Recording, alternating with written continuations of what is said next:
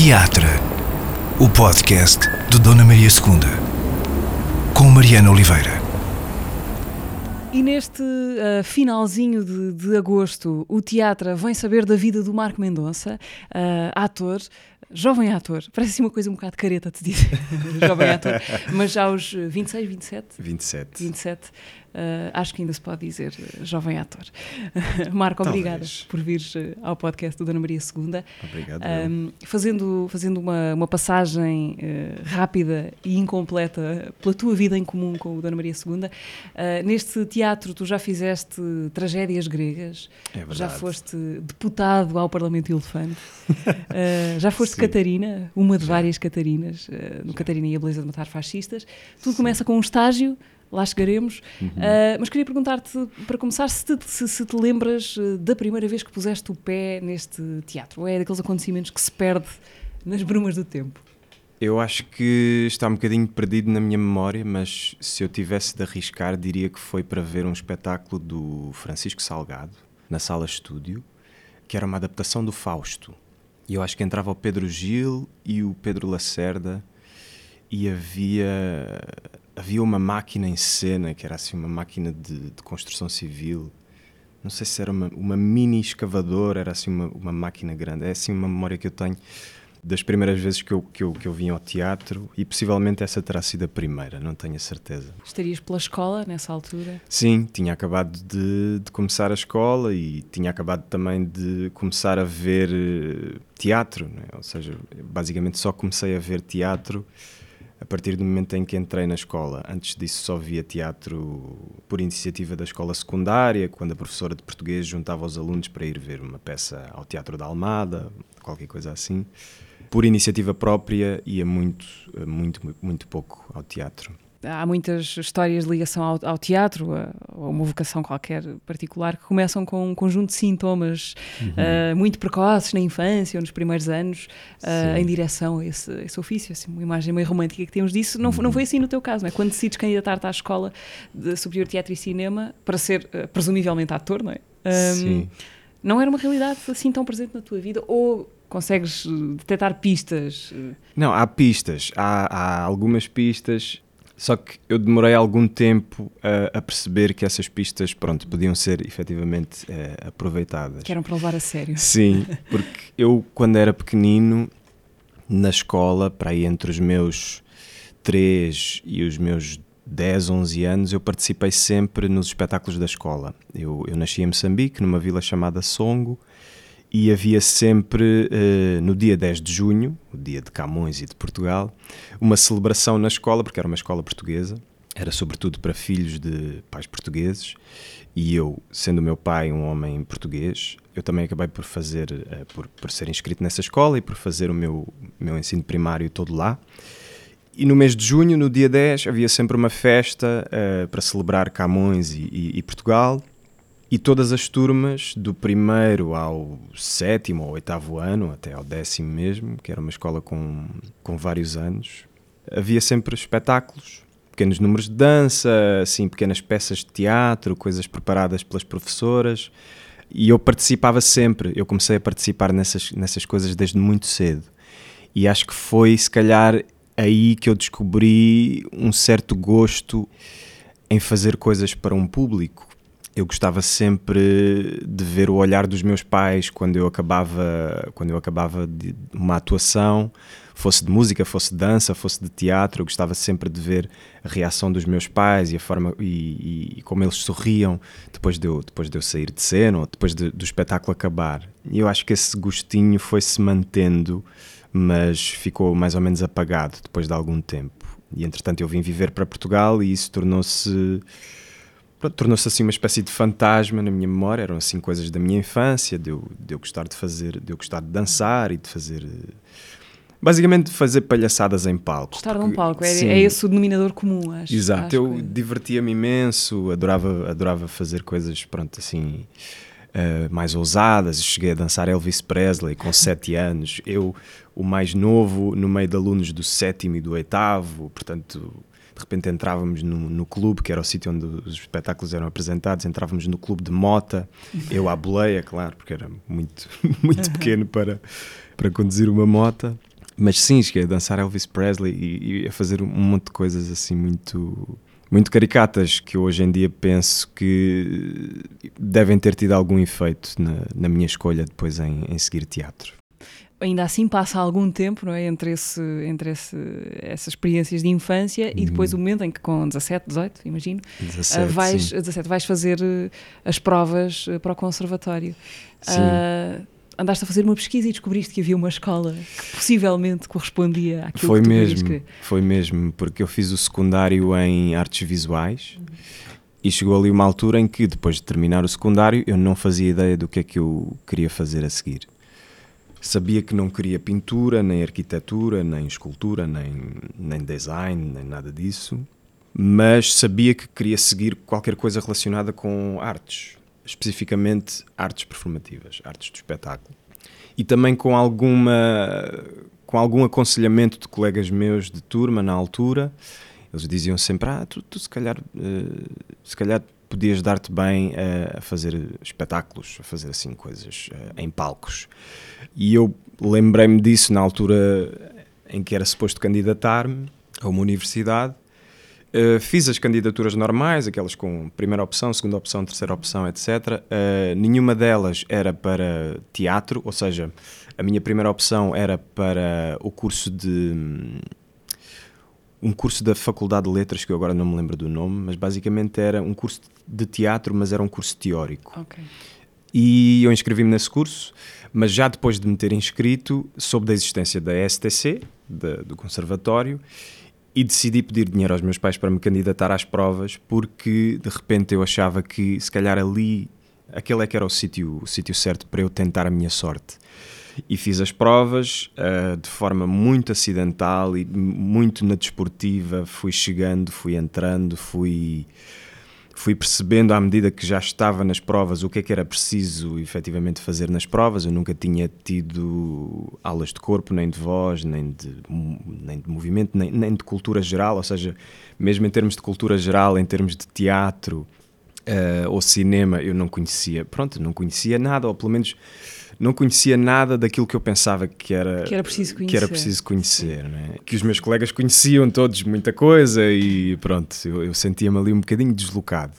Um, mas pronto. Deslocado, mas bem. Deslocado, mas bem, sendo que, pronto, eu depois via, eu via as provas de, de interpretação dos meus colegas, né, na altura, isto nas provas de pré-seleção, e lembro-me de estar a olhar para um colega que tinha vindo do Porto e que já tinha feito o secundário em, eh, na academia, imagino eu, na Academia Contemporânea do Espetáculo. E lembro-me de ver aquilo que ele tinha preparado para a aula de interpretação, para, para, para a prova, e de pensar o que é que eu estou aqui a fazer, não é? Porque no dia anterior eu nem sequer sabia que era preciso um monólogo para a prova de interpretação no dia a seguir. Foi ao almoço do dia anterior que um colega meu me perguntou: eh, então o que é que vais trazer amanhã? E eu, como assim, o que é que vou trazer amanhã? o monólogo, é preciso um monólogo para amanhã, tipo, qual foi o monólogo que tu escolheste? E eu respondi, não, não, não, não, não escolhi nada porque eu não sabia que era preciso um monólogo, portanto eu nem sequer tinha lido o regulamento como deve ser, uh, foi tudo assim na diagonal, porque foi em cima do joelho, porque era, pronto, era já, eu soube da existência da escola, faltava para aí, não sei, uma, duas semanas para as provas começarem, ainda me consegui inscrever assim de forma muito muito apressada. E basicamente passei essa noite como é que descalçaste a bota do monólogo? Passei essa noite a decorar um texto que eu tinha escrito aos 16 anos para aí uma coisa péssima que eu não faço ideia de onde é que fui desencantar assim uma espécie de desabafo qualquer sobre já não sei o quê. E aquilo tinha de ter 3 minutos e então eu passei a noite toda a tentar memorizar aquilo, até às duas, três da manhã, e fui-me deitar a achar mesmo que não tinha aquilo sabido. Também não tinha experiência nenhuma em decorar texto e não, não fazia ideia. Portanto, por ser um texto que eu conhecia, que tinha sido escrito por mim, hoje em dia eu penso nisto e, e só penso a audácia desta pessoa, a ousadia, a, a minha ousadia em de repente apresentar-me ao João Brites com um monólogo escrito por mim. Eu acho que na, na altura nem, nem, nem, precisei de dizer que era, que era meu o texto e isso, pronto. Não isso. apresentaste o autor, não foi? Exato, exato. Uh, disse que era um autor desconhecido ou qualquer coisa assim. Mas pronto. Uh, Mas correu dia, bem então. No dia a seguir acordei e olhei para o teto e sabia o texto todo de cor, portanto pensei, ok, não vou desistir e vou, vou tentar. Aí arriscar. E pronto, fui passando sempre assim com muita, muita sorte à mistura, com notas muito baixas, mas foi sendo suficiente sempre para passar à, à fase seguinte. E no fim, só, efetivamente, só entrei na escola porque abriram vagas, uh, ou seja, havia o, os 30 alunos que seriam admitidos uh, normalmente, né? O, os números normais de, de, admissão eram, eram esses, e depois havia os números das pessoas que não, tinham, não se tinham inscrito nos outros cursos, que de repente eram, eram libertados para o curso de teatro, ramo de atores. E eu fiquei com um desses lugares, ou seja, era o 39, assim, uma coisa era, era um dos asteriscos, ou seja, havia os que entravam de forma normal, entre aspas, depois havia os asteriscos que entravam por, pronto, porque calhou ter, haver, haver lugar para eles. Mas pronto, tive essa sorte e, e ainda bem, ainda bem.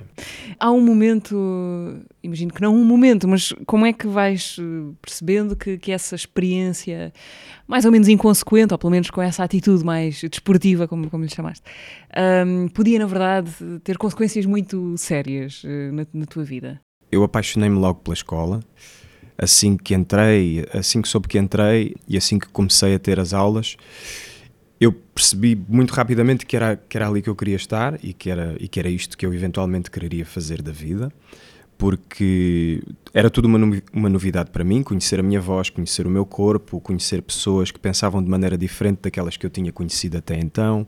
Havia uma, uma maior liberdade, uma, uma liberdade de expressão, uma liberdade na, nos assuntos das conversas. De repente falava-se com professores de, de assuntos que eu nunca na vida imaginaria falar com professores, nem com outros alunos. E... Como o quê, por exemplo? mesmo a questão do corpo, de conhecermos o nosso corpo, de, de conhecermos a nossa zona pélvica, de, de, de, explorarmos, de explorarmos zonas da nossa sensibilidade que não conhecíamos antes, a questão do toque, abraçar pessoas. Eu não, eu não estava habituado a abraçar pessoas e de repente na escola de teatro toda a gente se abraçava e isso para mim já era muito novo era muito, muito novo, uh, do sítio de onde eu vinha, que nem sequer era um sítio, pronto, não era um sítio rígido, não era, não, era, não, era, não era uma escola muito, muito rígida. Não era proibido abraçar. Não era proibido abraçar, de todo. Uh, simplesmente as pessoas, e eu também com a minha timidez, portanto, nunca tive assim, nunca me consegui aproximar muito de pessoas, até chegar a esta escola onde finalmente eu sentia que eu conseguia perceber melhor as pessoas porque havia uma maior honestidade e as pessoas conseguiam perceber eventualmente melhor a mim porque eu também me sentia mais livre. Um, e pronto, eu, eu comecei a imaginar que se eventualmente isto continuasse a ser assim, mesmo já na vida profissional, ou seja, poder conhecer pessoas e partilhar experiências de uma maneira tão próxima e, e honesta, eu, pronto, ficaria feliz foi mais ou menos assim que eu. Foi logo que eu entrei na escola. Eu pensei que, pronto, quero, quero mesmo fazer disto uh, a minha vida profissional. Nesses anos, portanto, entras na, na escola de, de, teatro e cinema, nos anos que se seguem, uhum. uh, tiveste uma espécie de urgência de correr atrás do prejuízo, uh, de, de, recuperar terreno em relação ao teatro que não tinhas visto, uhum. aos espetáculos que não tinham feito parte da tua vida. Houve essa sofreguidão, não sei se é uma boa palavra houve, para isso. Houve, houve muita houve muita urgência, principalmente em ver teatro. Hum.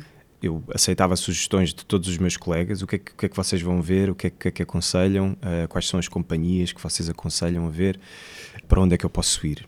E procurava ir ao teatro uh, sempre que podia.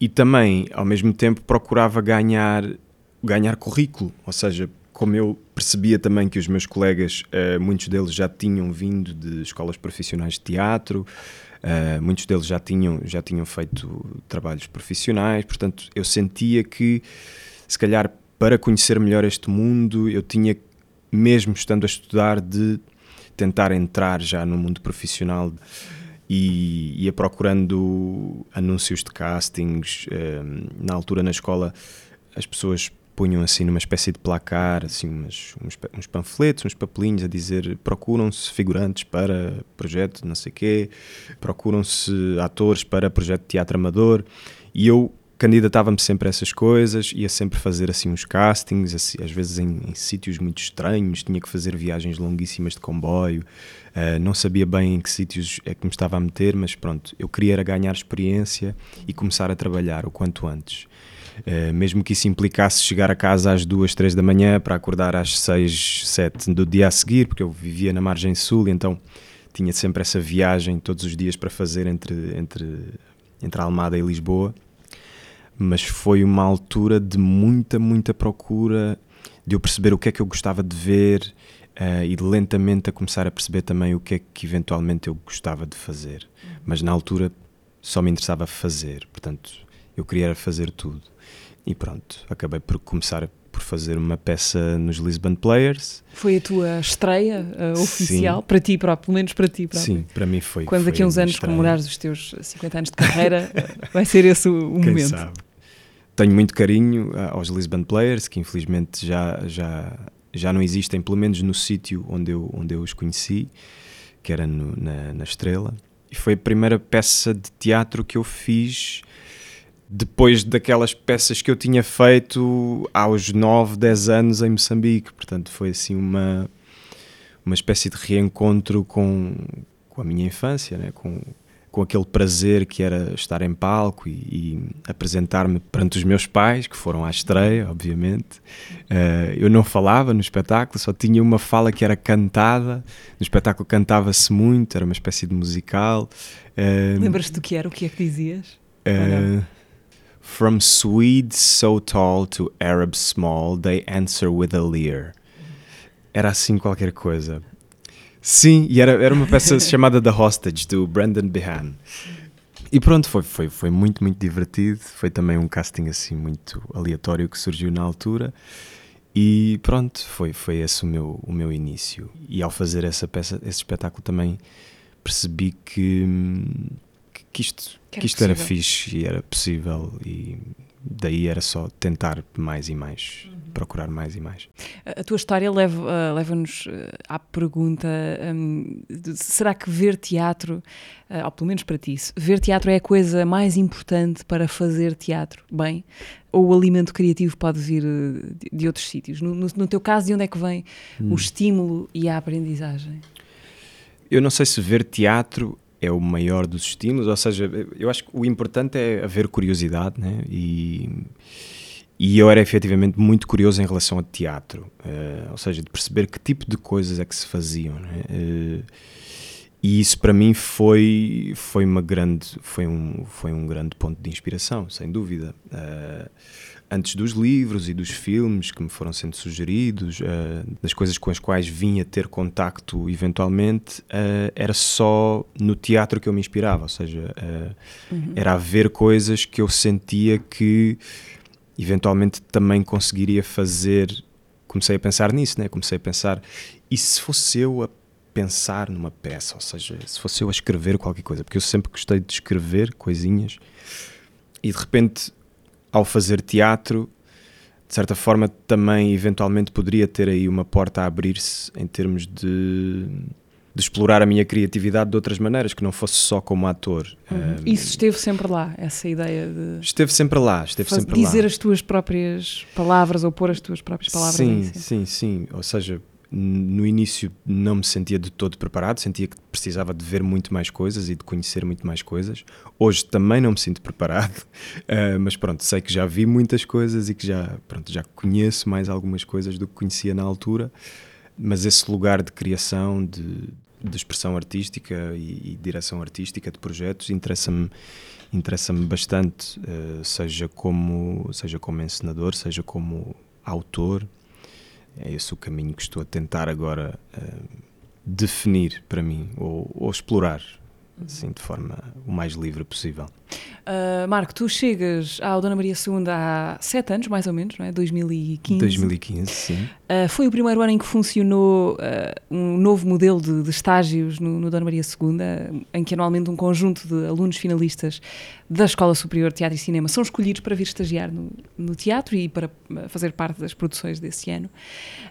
ora, tu estavas justamente, mesmo a calhar no último ano do conservatório, Sim. e toca-te a ti um desses uh, lugares. Uhum. Tinhas criado alguma espécie de expectativa em relação a essa possibilidade? Ou era um, um desejo remoto? Qual era a tua ideia? Não, eu achava, eu achava que era das pessoas que iam ficar nos últimos, nos, nos um últimos lugares, nos, nos asteriscos, dos asteriscos para o estágio porque eu sentia que as pessoas depositavam muita expectativa nesta, no estágio. Né? E, os e eu, alunos? Sim, os, os alunos. E os, os, alunos, meus colegas, mesmo de, outro, de anos anteriores. Um, e eu sempre pensei que, que, pronto, que não estaria à altura de um, de um trabalho desses porque ainda tinha muito para aprender e efetivamente tinha colegas que já eram muito mais experientes e que já tinham muito mais arcabouço para eventualmente uh, terem acesso a um, a um trabalho destes de maneira que uh,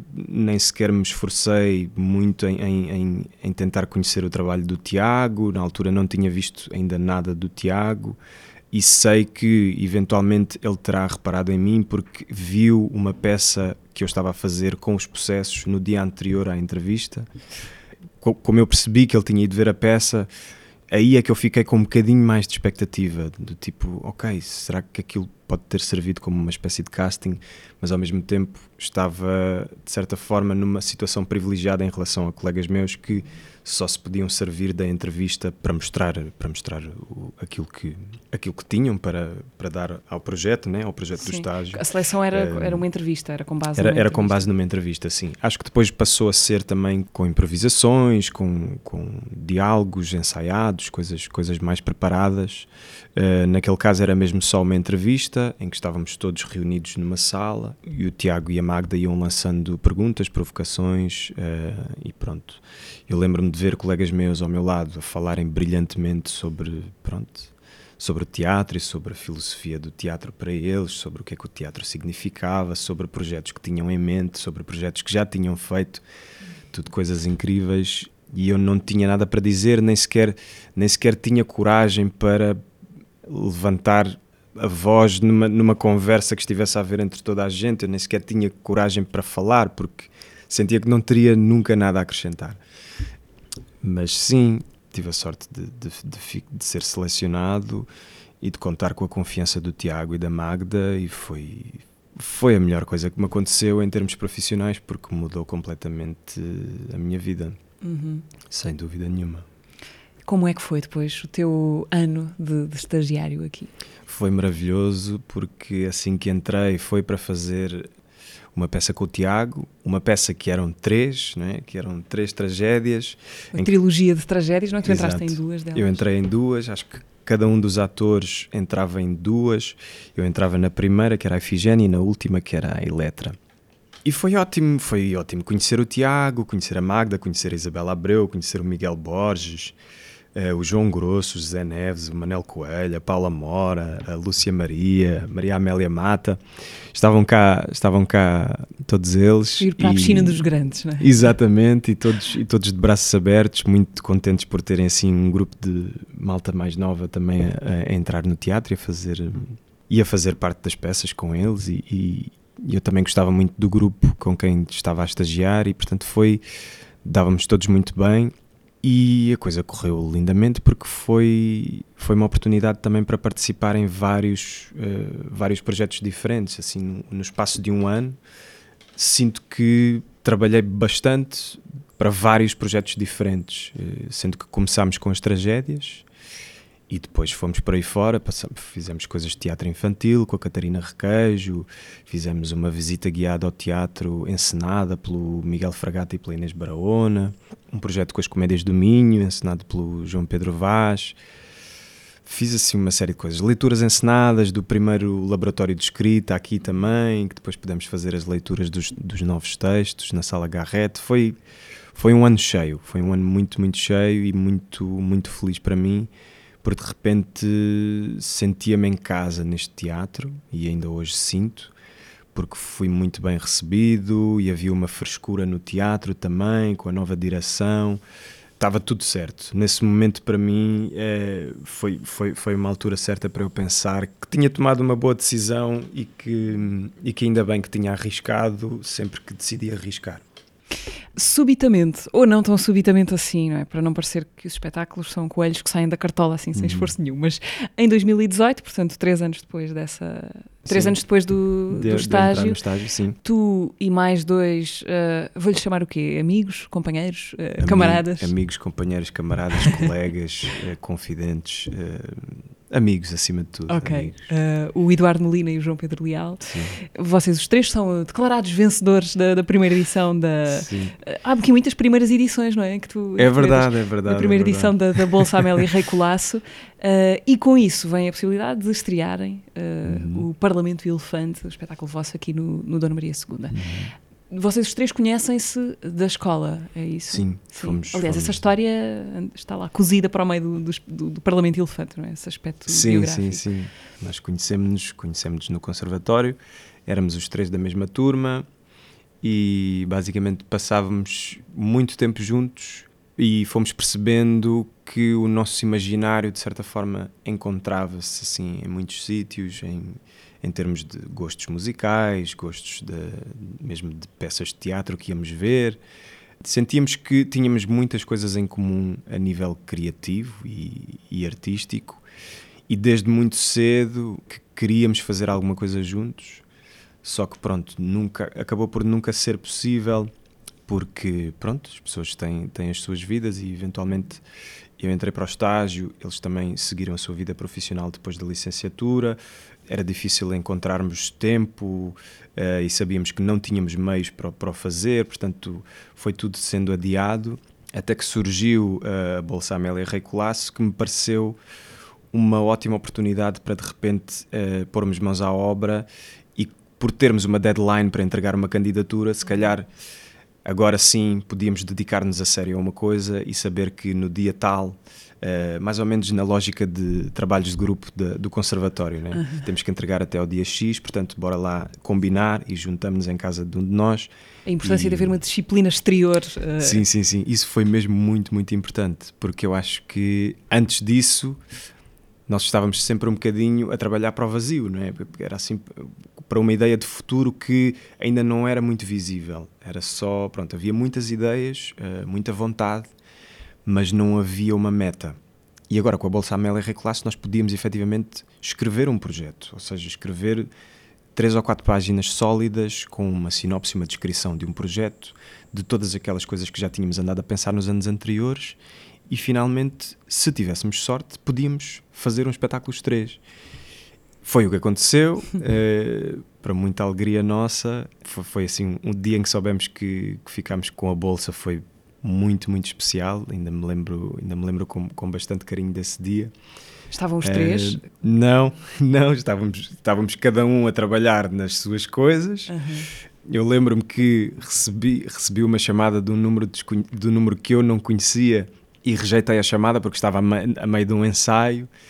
Mas logo a seguir recebi uma, uma mensagem desse mesmo número, que era o Tiago Rodrigues, dizer pronto, era só para te dizer que ganhaste a bolsa, é, pronto, era só, queria ligar-te para te dar um abraço. E eu pronto, assim que tive um intervalo dos ensaios, liguei ao Tiago e pedi-lhe desculpa porque não tinha o número dele e portanto não, não sabia que era ele, é, mesmo que soubesse que era ele, não poderia ter atendido, mas pronto. e agradeci-lhe imenso mais uma vez a, a confiança no, no projeto, que era um projeto muito, muito importante para nós foi, foi ótimo ter sido feito naquela altura porque ajudou-nos também a perceber em que sítio é que estávamos uh, a nível a nível criativo, os três, e de que maneira é que encaixávamos ou não como trabalhadores profissionais, ou seja, a trabalhar com com um mínimo de meios e de recursos para, para montar um espetáculo juntos. Uh, uma primeira criação, muitas vezes, é, é, um lugar onde se concentra muita energia, não é? Uma vontade quase uhum. voraz de, de, de, fazer muito e de dizer muitas coisas. Um, foi isso o Parlamento Elefante? Uh, um, um, espetáculo de juventude, no melhor sentido das, das palavras, cheio de, de som e de fúria. Foi um espetáculo muito. Ou seja, foi, difícil de construir no sentido em que nós tínhamos muitas, muitas ideias e era difícil concordarmos os três sobre qual o ponto a seguir, né? qual, qual, o fio a, qual o fio a pegar para eventualmente desenrolar aquilo, aquilo que seria o espetáculo. Pronto, ainda estávamos muito à procura daquilo que seria a nossa identidade enquanto, enquanto grupo de, de criação. Mas pronto, essa urgência depois acabou por se transformar numa numa união muito grande para fazer a coisa funcionar. Não só a nível artístico, mas também a nível de, disposição e de, e, e, de estarmos os três contentes com aquilo que estávamos a fazer. Porque de repente eh, é muito diferente estar no, no teatro, neste teatro, como ator, estagiário, a desempenhar um papel num texto uh, clássico, ou servindo a visão de, de outro uhum. encenador, e estar no teatro pouco tempo depois, não é? Como, como autor, como criador também, uh, com um espetáculo realmente teu, ou vosso, uhum. uh, do princípio ao fim. Sim. Quer dizer, digo eu que é muito diferente, mas pergunto, é muito diferente? É, muito diferente. É, é, muito, é, é, diferente, é muito diferente, porque de repente todas aquelas decisões que eu, enquanto ator, via os encenadores a terem de tomar, né? os encenadores e os autores a terem de tomar para resolver uh, certas questões do projeto em que eu estava envolvido, mas não de forma, ou seja, não na direção artística, de repente eu via-me nesse lado e o stress que eu já imaginava ser muito era, o tri, era a triplicar ou a quadruplicar, porque esta responsabilidade né, de de repente criares um objeto artístico para apresentares a um público pode ser muito desgastante mesmo. E para mim foi, tanto que eu tive uma crise de ansiedade assim que o projeto acabou, eh, o meu corpo foi-se abaixo, mas foi. Não podia ter acontecido numa melhor altura o projeto, porque ajudou-me muito a perceber também que o lado da criação me interessa muito. Tanto que, mesmo depois deste projeto e de querermos os três um bocadinho descansar, depois da, depois da adrenalina toda que gastámos, já tínhamos ideias para, para outras coisas, eventualmente chegámos a fazer um outro projeto, dois anos depois. E pronto, ou seja, esta vontade de continuarmos a criar juntos uh, mantém-se. Apesar do embate físico dessa primeira experiência. Apesar do embate físico dessa primeira experiência. Mas lá está, também eu sinto que foi mesmo só por ser a primeira experiência, porque na segunda isso já não aconteceu foi, foi tudo muito mais tranquilo, muito mais leve, muito mais, uh, muito mais honesto entre toda a gente. Hum. Então, o que é que um fungo chamado Cordyceps tem a ver com a democracia? uh, para nós, para mim, para o Eduardo Molina e para o João Pedro Leal, uh, o Cordyceps podia ser uma espécie de veículo para o fim da democracia, no sentido em que se este fungo sendo comercializado como um suplemento alimentar. Uh, Cordyceps é o nome do, do desse segundo espetáculo. Cordyceps é o nome do segundo espetáculo que fizemos, sim, estreámos em 2021. Se este fungo se infiltrasse uh, na psique das pessoas, eventualmente começaria a torná-las um pouco mais. Como dizer? Um pouco mais conservadoras, um pouco mais radicais, um pouco mais extremistas, se quisermos levando a que elas eventualmente fizessem, tomassem decisões políticas eh, que prejudicariam ainda mais certas fatias da sociedade em prol da sua, da sua própria. do seu, em do, seu benefício. Exatamente. Sim. E era basicamente essa a ideia da coisa. E também foi muito divertido criar esse espetáculo, eh, no sentido em que, de repente, estávamos a brincar com um assunto muito sério, né? que é esta questão da democracia, e de repente se a democracia chegasse ao fim, queríamos mesmo dizer que ela chegaria ao fim por causa de um de um fungo, de um suplemento alimentar que depois que depois acabou por ser a ideia do espetáculo. Porque o, o que nos interessou sempre muito também foi falar de assuntos sérios de uma maneira acessível e leve e divertida, acima de tudo divertida. E neste espetáculo em específico, no Cordyceps, o nosso objetivo era mesmo esse de certa maneira, continuaste a, a, a brincar uh, com o fim da democracia, salvo seja, no, noutro espetáculo que fizeste e que continuas a fazer, um, eh, o Catarina e a Beleza de Matar Fascistas, uhum. voltaste a trabalhar com o Tiago Rodrigues. Eu quero muito que me fales da tua experiência enquanto Catarina, uma das, uma das várias Catarinas uh, do, do, espetáculo. Se eu te pedir que escolhas um momento, uh, que pode ser um instante, ou uma noite, ou uma conversa, uma discussão, uhum. o que te vier à memória, que seja para ti representativo do que tem sido para ti fazer esse espetáculo, o que é que pode ser? Assim, de repente, vem-me à cabeça o fim do nosso segundo espetáculo de sempre. Nós estreámos em, estreámos em Guimarães e fizemos dois espetáculos, que foi no sábado e no domingo. E no espetáculo de sábado, no fim do espetáculo, Uh, tu já viste, certo? Sim. Ok. Mas para quem não viu, se calhar eh, vai haver aqui um, um ligeiro spoiler. Um, Sim, nós já fomos falando aqui do espetáculo com É? o Tiago Rodrigues, com ok, o António ok, Fonseca, ok, com- falámos muito já dessa reação eh, Exato. do público. Que no primeiro dia, na estreia absoluta, não existiu. Não. Ou seja, não houve, não houve reação nenhuma. E era uma coisa que nós estávamos, nós estávamos à espera que acontecesse. Falou-se disso no processo, né? que, que com aquele texto e com, com aquela proposta eh, de cena, com a forma como a luz, de- com, como a luz da plateia subia, eventualmente poderia abrir-se ali um espaço para que as pessoas tivessem ou sentissem a vontade ou necessidade de, de se expressar. Que não aconteceu no primeiro dia, eh, mas aconteceu no segundo. Ou seja, no primeiro dia eu passei a acreditar que não, as pessoas, pronto, isto é uma peça de teatro e, e as pessoas sabem perfeitamente que estão a ver uma peça de teatro e não se vão manifestar porque, pronto, isto era, era uma coisa que nós estávamos a criar na nossa cabeça porque era giro, mas, mas não vai mesmo acontecer. Até que no, no segundo dia acontece e de forma muito efusiva, assim, muito. O público manifestou-se bastante. Mas pronto, o momento que eu guardo é. Eu acho que quando o público estava a reagir, nós todos em cena sentimos-nos muito. Aquilo foi um misto de sensações, né? uma adrenalina, e de repente nós percebermos a escala, a as dimensões que aquela reação começava a tomar, porque era uma, era uma sala gigante também no, no Centro Cultural Vila Flor. E na verdade, o momento que eu guardo é o momento em que nós, depois daquela descarga toda de adrenalina, nos abraçamos em bastidor a chorar, porque não estávamos à espera que aquilo acontecesse, muito menos que acontecesse com aquela intensidade. E de repente estávamos todos a perceber-nos de que, eh, pronto, dali para a frente, possivelmente ia ser sempre assim. né? Foi assim um choque de realidade de em termos de o efeito que o teatro pode ter nas pessoas, de uma maneira que eu nunca tinha experienciado e de uma maneira que eu acho que só o Tiago, o Tiago é das poucas pessoas que tem inteligência e sensibilidade para construir e para, e para oferecer ao público. Para tocar naquele nervo, não é? Para tocar naquele nervo, exatamente. Naquele nervo que é o mesmo nervo em centenas de pessoas. Portanto, isso é, é, é- é muito impressionante mesmo. Eu, eu penso que fiz esta pergunta também ao, ao António Fonseca e queria perguntar-te a ti também. Se fosses, é um supor, não é? Se fosses ah, espectador da, daquela peça, Uhum. qual é que achas que seria a tua reação enquanto público? Ah, Manifestavas-te? Silêncio. Hum. Silêncio. Ah, eu sou, eu, eu sou, sou uma pessoa tímida por natureza e não gosto de teatro interativo.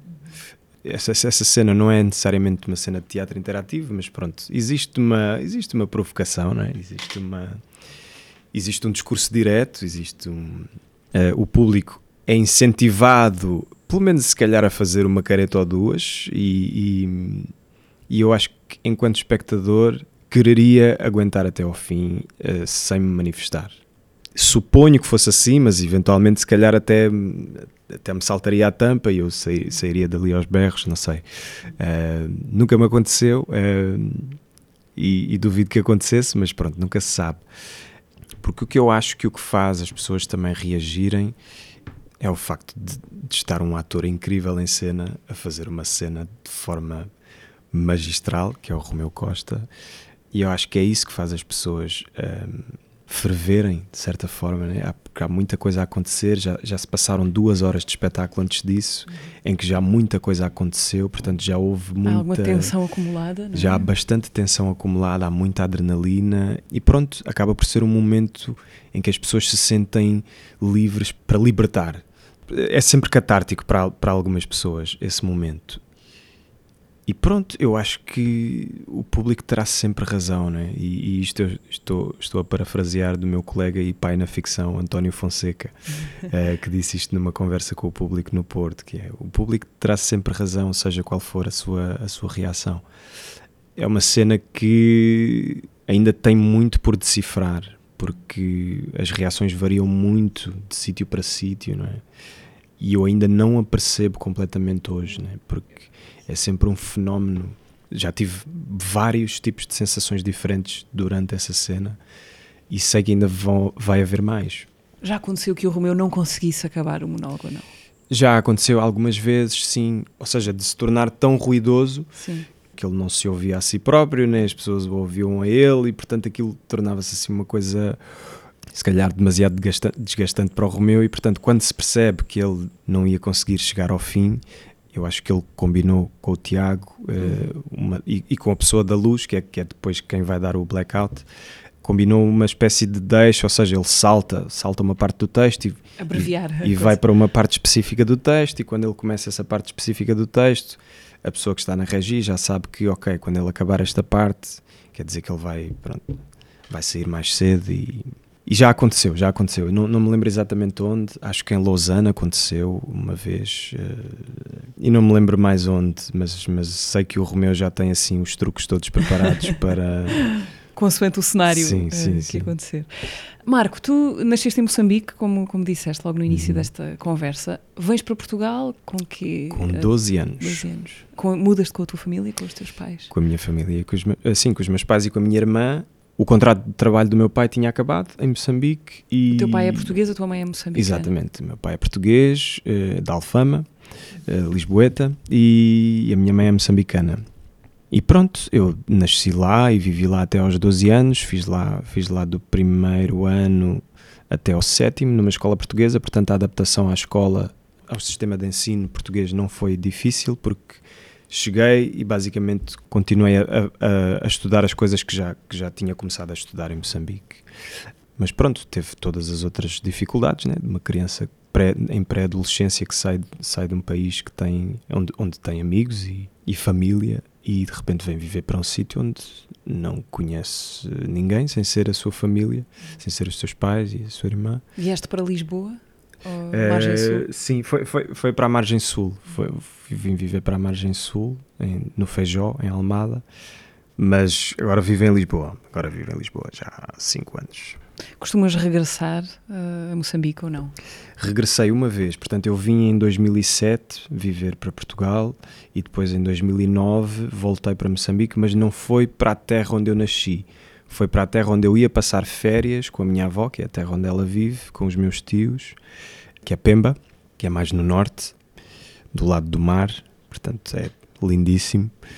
E foi para aí que eu voltei, ou seja, voltei a Moçambique, mas não voltei, nunca mais voltei à vila onde nasci. Portanto, a vila onde nasci continua, na minha memória continua de uma certa maneira, mas eu sei que, uh, e tenho visto algumas fotografias, uh, sei que está muito diferente, mas nunca mais lá pus os pés e, e, espero que isso aconteça em breve também. É um sítio especial, sempre sempre me considerei muito sortudo por ter crescido num sítio num sítio tão calmo tão pequeno onde toda a gente se conhece e acho que voltar será sempre, será sempre uma coisa boa.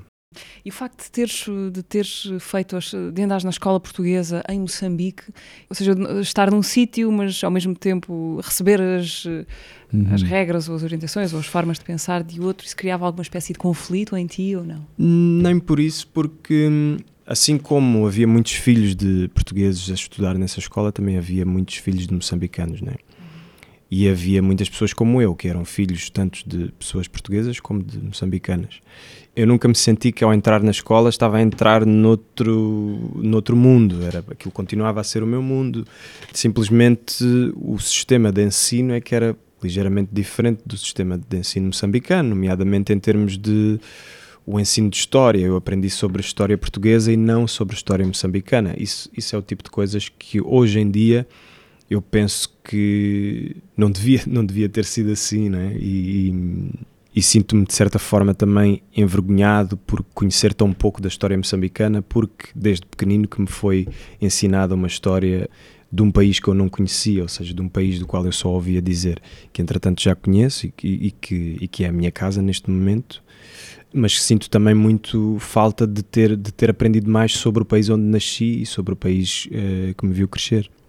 Uh, vamos fazer aqui uma pausa rápida para recuperar a conversa, bocadinhos da conversa que tivemos no teatro passado com a Mariana Monteiro.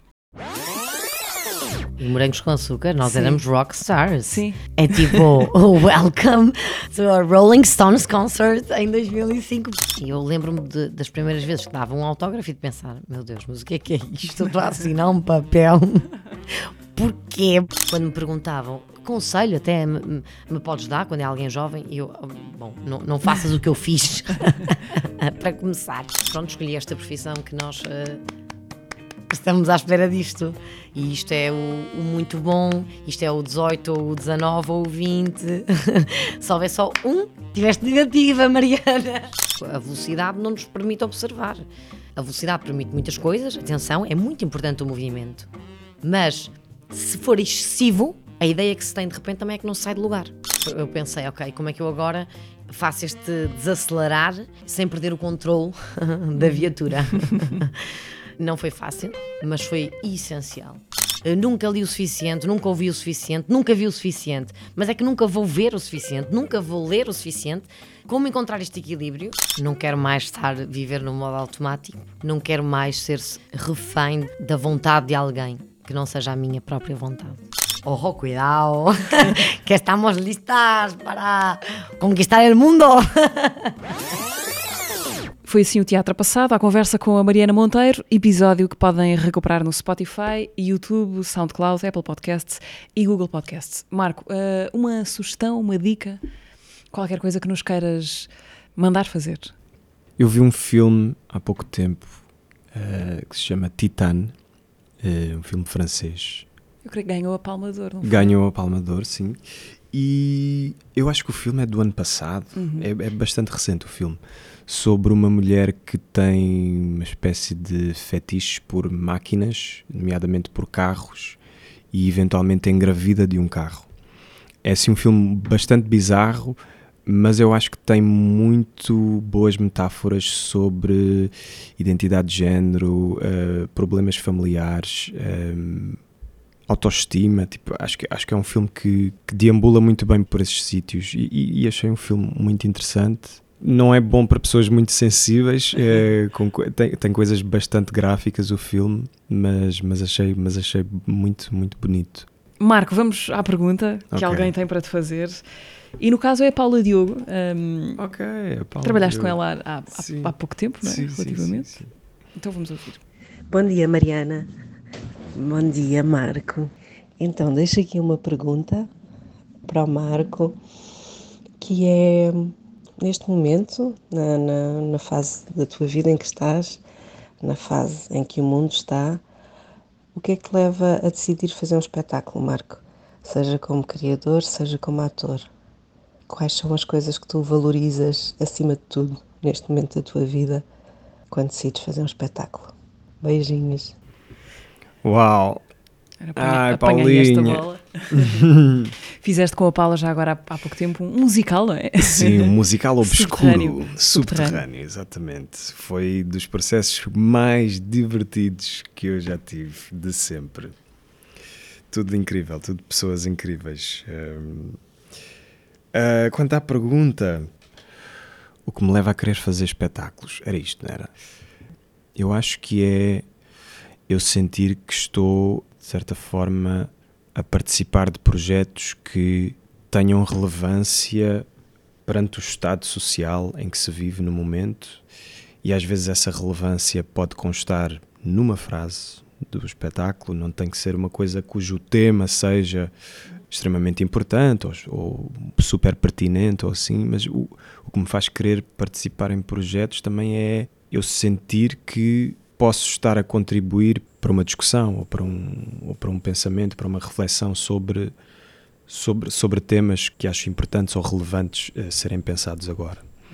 Uh, mas acima de tudo, o que me faz querer fazer uh, espetáculos são as pessoas e é poder estar com pessoas que eu sinto que com quem que eu sinto que posso aprender uh, com essas pessoas, que eu sinto que essas pessoas também possam de certa forma aprender comigo e, e entrar assim em processos de, de partilha. Basicamente, o que mais me tem interessado ultimamente é, é este lado da partilha de experiências. Interessa-me trabalhar com pessoas como a Paula Diogo. Isso também me faz, pronto, é das coisas que me faz querer fazer projetos, é para poder trabalhar com pessoas como a Paula. Às vezes aquilo que fazemos é só uma boa desculpa para poder lá estar, aproximar-nos das pessoas que nos interessam. Exatamente. Qual é a próxima etapa criativa para ti? O que é que tens na gaveta ou no computador hum. ou na hum. tua cabeça que, que, queres ver e vais ver concretizado em breve? Uh, eu estou agora, aproveito para fazer um bocadinho de autopromoção. Claro. Este, este é, é podcast, é, é na, na verdade, foi um bocadinho só, foi, foi só isso, né? um, Eu estou neste momento a preparar um projeto que estreia no próximo ano que se chama Blackface, cujo tema é justamente essa prática artística né, chamada Blackface.